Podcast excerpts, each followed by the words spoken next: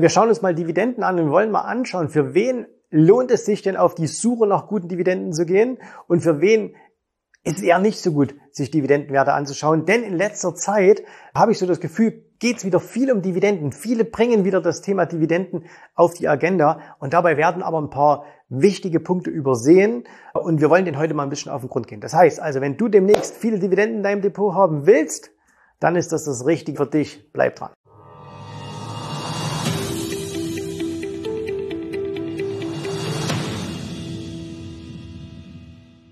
Lasst uns am Anfang einen kleinen Exkurs machen. Was sind überhaupt Dividenden? Wo kommen sie überhaupt her? Keine Angst, wir machen das ganz, ganz kurz. Dividenden sind ja nichts anderes als Anteile am Gewinn einer Firma. Das heißt also, wenn wir uns das hier vorstellen, das ist der Gewinn einer Firma. Diese Firma kann ja mit ihrem Gewinn machen, was sie möchte. Also wenn du eine Firma hast, du kannst ja entscheiden, was machst du damit? Schüttest du sie aus oder behältst du dieses Geld?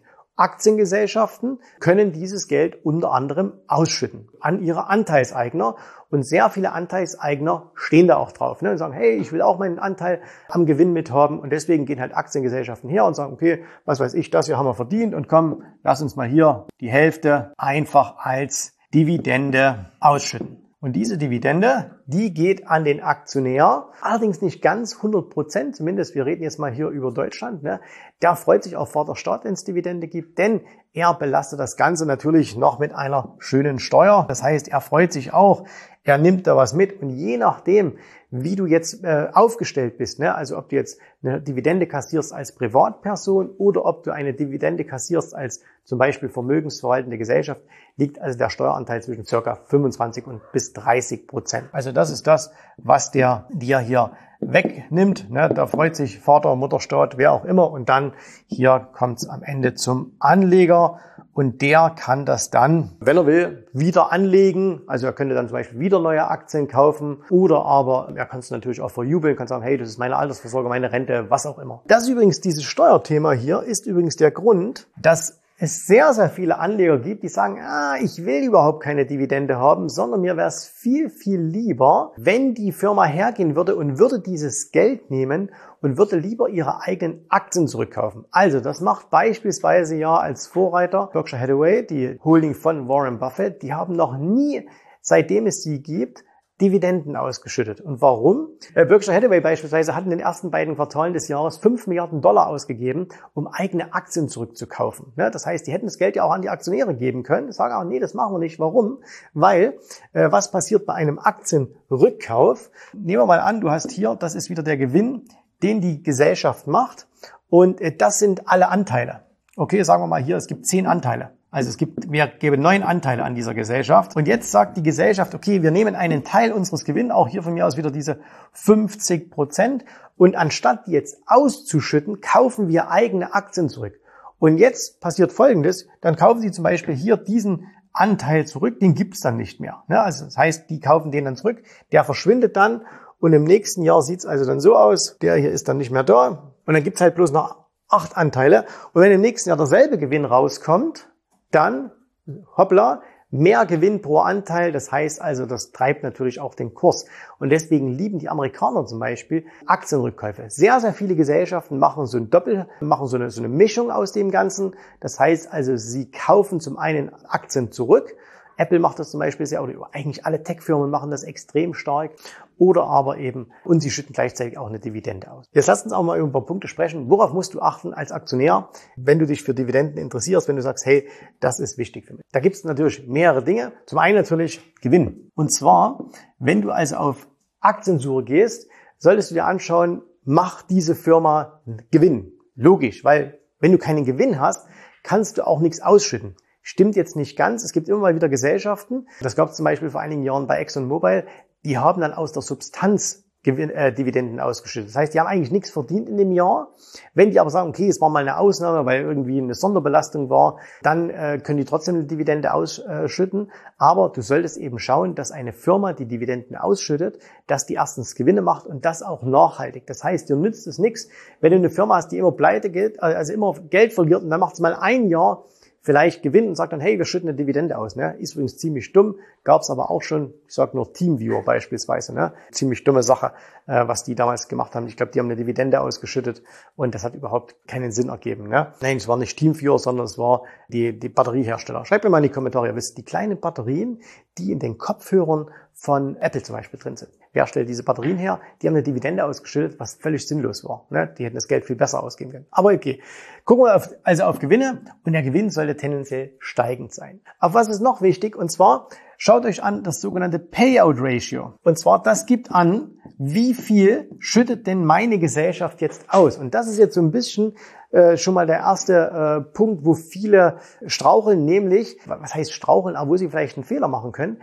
Denn viele sagen, hey, guck mal, da gibt's eine Gesellschaft, die schütten schon viele, viele Jahre Dividende aus. Die machen das mit einer gewissen Steigerung. Kommen wir gleich als nächsten Punkt darauf. Und dann sagen sie, okay, das geht jetzt immer so weiter. Aber wenn du dir zum Beispiel anschaust, jetzt nehmen wir mal eine Gesellschaft wie Apple oder Microsoft, die schütten extrem wenig Dividende aus, aber haben ein ganz geringes Payout Ratio. Das heißt also, die haben so Payout Ratios zwischen 15 bis 25 Prozent. Das bedeutet, die können von dem Gewinn, den sie machen, der ziemlich groß ist, schütten sie nur einen ganz kleinen Teil aus und den Rest behalten sie, beziehungsweise machen Aktienrückkäufe oder reinvestieren es wieder. Und was ist da der Vorteil dabei? Der Vorteil ist einfach der, die können das noch viele, viele Jahre steigern. Wenn du dagegen jetzt eine Gesellschaft nimmst, wie Beispielsweise eine Coca-Cola oder auch eine American Express oder eine McDonald's, die haben relativ hohe Payout Ratios. So, wenn du eben jetzt Payout Ratios hast, die vielleicht bei 70 bis 85 Prozent liegen, dann kannst du natürlich auch immer weiter Dividenden ausschütten, aber du kannst die nicht großartig steigern weil irgendwann ist halt Schluss. Und deswegen ist oftmals so, dass Gesellschaften, die noch stark wachsen, die noch nicht so eine lange Historie an Dividenden haben, eher niedrige Payout Ratios haben. Wenn du ähm, Gesellschaften hast, die schon sehr, sehr lang Dividenden ausschütten, die haben in der Regel eine sehr, sehr hohe, ein sehr, sehr hohes Payout Ratio. Nächster Punkt, und zwar Steigerung. Das heißt also, wie stark steigert sich denn die Dividende? Weil das ist der eigentliche Effekt eines Dividendenportfolios. Kein Mensch kauft heutzutage Dividend- oder Dividendenaktien wegen der aktuellen Rendite. Wir ziehen mal das Rendite hier an der Stelle ein bisschen vor, denn die Rendite ist extrem niedrig. Mal abgesehen von ein paar speziellen Aktien ist die Masse der Dividendenrenditen heute extrem niedrig. Das heißt also, nehmen wir mal eine Apple. Apple hat momentan eine Dividendenrendite von 0,5 Prozent pro Jahr. Das heißt, das ist Dividende ist kein Zins. Aber wenn das ein Zins wäre, das würde, wäre so, als würdest du eine festverzinsliche Anlage haben für ein halbes Prozent Zinsen. Das macht eigentlich nicht allzu viel Sinn. Der S&P hat vielleicht einen Durchschnitt zwei Prozent momentan Dividendenrendite. Es gibt natürlich Aktien, die haben vier Prozent, fünf Prozent, manche sogar acht Prozent. Ne? Aber das sind Ausnahmen. Die Masse hat das eben nicht. Und immer wenn eine Gesellschaft sehr, sehr hohe Dividenden hat, muss man sich immer fragen, warum ist das gerade so? Und da gibt es zwei Gründe. Entweder, es gibt zum Beispiel so, so Aktien wie REITs, also Immobilienaktien, die müssen einen sehr hohen Anteil ausschütten. Oder aber die Aktie ist momentan gerade sehr, sehr stark im Preis gefallen und dadurch ist die Dividendenrendite nach oben gegangen. Und was ist jetzt aber das Spannende bei einer Dividende? Äh, das Spannende ist, dass es eben hier diese Steigerung gibt. Und zwar, dass du jetzt sagen kannst, okay, mal angenommen, du fängst dieses Jahr an und kriegst eine Dividende von, was weiß ich, einem Dollar. Okay, das zahlt dir jetzt pro Aktie bekommst du einen Dollar ausgezahlt. Klingt es vielleicht, ist es vielleicht nicht so viel. Aber wenn diese Gesellschaft das aller, sagen wir mal, um 10 Prozent im Jahr steigert, dann verdoppelt sich das aller sieben Jahre. Nach sieben Jahren hast du dann schon zwei Dollar. Nach 14 Jahren hast du vier Dollar. Nach 21 Jahren hast du acht Dollar. Und jetzt mal angenommen, du hast hier angefangen mit zwei Prozent. das heißt, das war deine Rendite, die du hattest. Du hast eine Summe X Hast du für eine Summe X Dividenden gekauft, Dividendentitel, 10.000 Dollar, 100.000 Dollar, eine Million, was auch immer, hast zwei Prozent gekriegt. Lohnt sich nicht. Aber nach sieben Jahren hast du schon vier Prozent auf dein damals eingezahltes Geld. Nicht auf das, die Rendite ist dann nicht so hoch für den, der es dann kauft. Aber wenn du vor sieben Jahren gekauft hast, hast du eben dann hier vier Prozent. Dann hast du hier acht Prozent und dann hast du eben hier 16 Prozent. Und das ist natürlich der Hammer. Und das ist auch der Grund, warum beispielsweise, wenn ihr euch mal anschaut, was hat Warren Buffett damals bezahlt für seine Coca-Cola-Beteiligung? Ich glaube 1,3 Milliarden. Und er kriegt momentan im Jahr 600 bisschen was über 600 Millionen Dividende. Das heißt zwei Jahre und er hat den Kaufpreis rein. Das heißt, er hat den Kaufpreis schon oft wieder reinbekommen. Das heißt, für den ist das eine risikolose Anlage. Wird allerdings ein bisschen dauern. Er hat es 1983 gekauft. Also das heißt, das sind auch fast 40 Jahre, ähm, wo das her ist. Aber das ist ein ganz, ganz wichtiger Punkt. Und zwar, wie steigert die Aktien oder die Gesellschaft ihre Dividende? In Amerika gibt es sehr, sehr viele Gesellschaften, die seit vielen Jahren, Jahrzehnten teilweise ihre Dividenden steigern. Coca-Cola seit 63 Jahren, äh, äh, Apple jetzt seit 11 Jahren.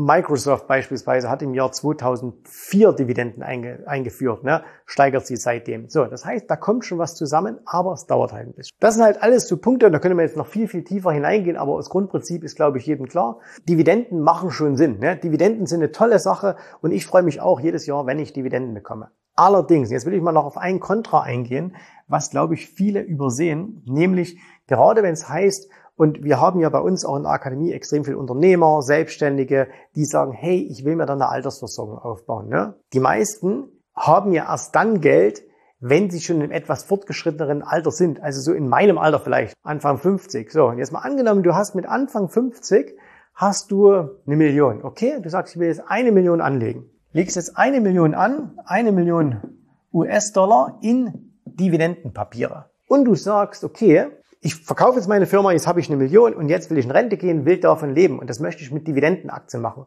Mir geht's nur um die Dividende. Und wenn du jetzt halt sagst, okay, du nimmst zum Beispiel eine Firma, die total sicher ist, wo du sagst, hey, die will, die macht jetzt die nächsten Jahre äh, weiterhin gute Gewinne, die hat ein niedriges Payout-Ratio, die wird gut steigern und so weiter und so fort und entscheidest dich beispielsweise für Apple und du kriegst aber eben jetzt hier eine Dividende von 0,5 Prozent. Naja, wie viel kriegst du dann? Ne, kannst du dir ja mal ausrechnen. Wir können mal gemeinsam rechnen. Also bei einer Million US-Dollar, da wären 10 Prozent 100.000, 1 Prozent wären 10.000 und ein halbes Prozent sind 5.000. Das heißt, du bekommst 5.000 Dollar pro Jahr Rente, wenn du das als Rente nimmst. Wir reden über eine Million. Das ist schon richtig, richtig viel Geld. Und trotzdem kriegst du gerade mal 5.000 Dollar raus. Das ist natürlich nix. Ne, das ist wirklich absolut überhaupt nichts. Und gerade derjenige, der eine Million hat als Unternehmer, ne, der hat auch ein bisschen anderen Lifestyle. Der sagt nicht, hey, das ist doch schön, wenn ich hier 450 Euro im Monat dazu bekomme. Wenn du jetzt Arbeitnehmer bist und sagst, ich krieg 450 Euro jeden Monat dazu, mega. Frage ist, hast du eine Million? Wahrscheinlich eher nicht. Das heißt, du musst dir schon bewusst sein, dass das relativ wenig ist. Jetzt können wir sagen, okay, jetzt hast du aber ein bisschen übertrieben. Äh, wir nehmen nicht die Apple, sondern wir machen halt den, den S&P und machen 2,5 Prozent. Naja, Herrgott, dann kriegst du 25.000. Das sind 2.000 Euro im Monat. Das ist jetzt auch nicht so toll für die Altersvorsorge, wenn das das Einzige ist, was du hast. Und deswegen hat, hat Dividende einen, aus meiner Sicht heraus, einen Nachteil. Und zwar, nämlich du musst dich in jungen Jahren 30 oder so, wenn es geht, noch eher auf Dividenden schon fokussieren und sagen, hey, ich baue mir ein Dividendenportfolio auf. Weil, wenn du das mal 10, 20, 30 Jahre laufen lässt, ne, dann hast du eben hier keine zweieinhalb Prozent mehr, sondern hast du vielleicht 10 Prozent bis 20 Prozent pro Jahr Dividendenrendite. Und dann lohnt sich das natürlich. Dann lohnt sich das natürlich. Aber, und das ist auch wieder der Punkt, du fängst natürlich mit kleinen Stücken an. Das heißt, du hast das gar nicht auf, deine Gesamt, auf dein Gesamtportfolio, sondern auf das, was du am Anfang anfängst. Und die Zwischenausschüttungen, die du halt hast, die halt zum Beispiel Amerika aller, vier, äh, aller drei Monate, in Deutschland einmal im Jahr, dir frisst halt extrem viel die Steuer weg, zwischenzeitlich. Und da kannst du auch nichts dagegen machen. Also egal, sonst kann man ja mit Aktiengewinn kann man ja viel machen, ne? kann man in verschiedene Dinge reinstecken. Aber also verwaltende Gesellschaft, so, das geht halt ja alles nicht. Nachteilig. Das ist also definitiv ein Kontra. Was auch ein Kontra ist, ist, dass dir, wenn du sagst, ich fokussiere mich nur auf Dividenden, geht ja natürlich auch vieles verloren. Also alle Gewinneraktien, großen Gewinneraktien der letzten Jahre, vielleicht mit Ausnahme von Apple, aber Apple ist sowieso eine, eine Ausnahme in allem, ne? aber die hast du eben nicht in deinem Portfolio. Warum? Weil die eben keine Dividenden ausschütten. Und wenn du heute mal herschaust und sagst, hey, ich stelle mir ein Dividendenportfolio zusammen, und deswegen sind ja auch die ganzen Dividendenfonds und die ganzen Dividendenportfolien in den letzten Jahren so viel schlechter gelaufen als der breite Markt. Warum? Der breite Markt wurde in den letzten Jahren getrieben durch Tech-Unternehmen, durch neue Unternehmen. Und da waren natürlich viele auch dabei, wie jetzt zum Beispiel eine Facebook, eine Amazon und so eine Google. Und was machen die? Zumindest eins, keine Dividenden ausschütten. Und deswegen ist das ein klares Kontra. Soll man jetzt Dividenden machen? Ja oder nein? Kommt drauf an. Kann man also wirklich nicht pauschal sagen, sondern man muss es wirklich individuell sehen. Dividenden können ein, ein fantastischer Bestandteil eines Portfolios sein, wenn man alles richtig macht, wenn man die richtigen Aktien macht, wenn man es richtig kombiniert. Sie können aber auch deutlich äh, deine Rendite nach unten setzen, wenn du es falsch machst. Und deswegen, wenn du sagst, hey, ich, die, das Thema Dividende finde ich ganz gut, dann beschäftige dich damit, geh da ein bisschen tiefer rein.